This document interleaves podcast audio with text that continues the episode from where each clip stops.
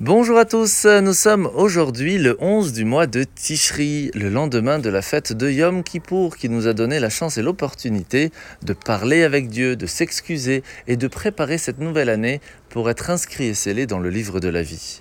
À partir de maintenant, nous devons nous préparer avec les quelques jours qui nous restent à la fête de Sukkot pas seulement pour soi-même, mais pour notre famille, pour nos amis, pour la communauté autour de nous, d'être sûr que chacun ait un loulave pour faire la bénédiction, que chacun puisse, ce vendredi soir, pour le premier soir de Sukkot, être dans la soukha et faire la bénédiction. D'où l'importance de ces jours qui sont très importants à la préparation de la fête de Sukkot. Nous sommes aujourd'hui dans le Tania, dans le chapitre 20, où l'Anmour Azaken va nous rappeler qu'il y a quatre forces de matière dans le monde. Il y a le feu, il y a l'eau, l'air et la terre. Et pourtant, la partie la plus basse, la terre, c'est par delà que va donner la possibilité à une graine de pousser, de devenir un arbre qui nous donnera des fruits ou des légumes. Comment cela est-il possible que la partie la plus basse, c'est elle qui va donner création à quelque chose de plus grand? La même question nous pouvons nous poser sur les rayons du soleil, qui, en fin de compte, arrivés jusqu'à chez nous, vont donner la possibilité à ce que nous ayons un ressenti de chaleur et ainsi vivre dans un monde qui nous permettra d'y respirer. Et pourtant, dans l'espace, alors qu'il n'y a pas de terre, eh bien, cette chaleur, nous, ne la ressentons pas. Pourquoi? C'est la Kabbale qui va nous donner réponse avec une seule phrase. Neot trilatan besophan.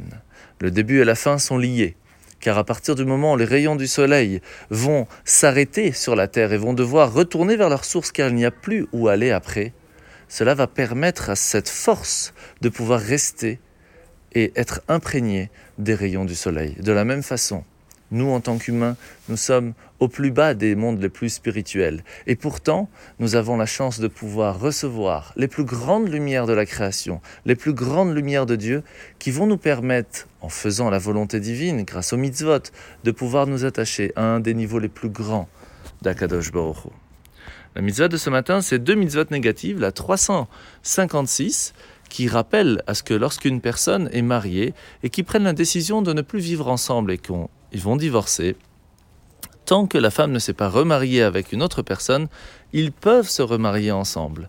À partir du moment où la femme s'est déjà remariée avec une autre personne, ils ne peuvent plus à ce moment-là vivre ensemble.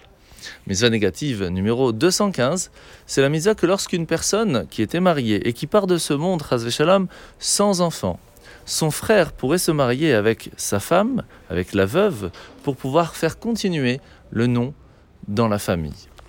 La paracha de la semaine. Nous sommes dans une magnifique paracha avec Zot Aberacha, où Moshe va aujourd'hui bénir la tribu de Yosef en affirmant que son territoire serait particulièrement fertile.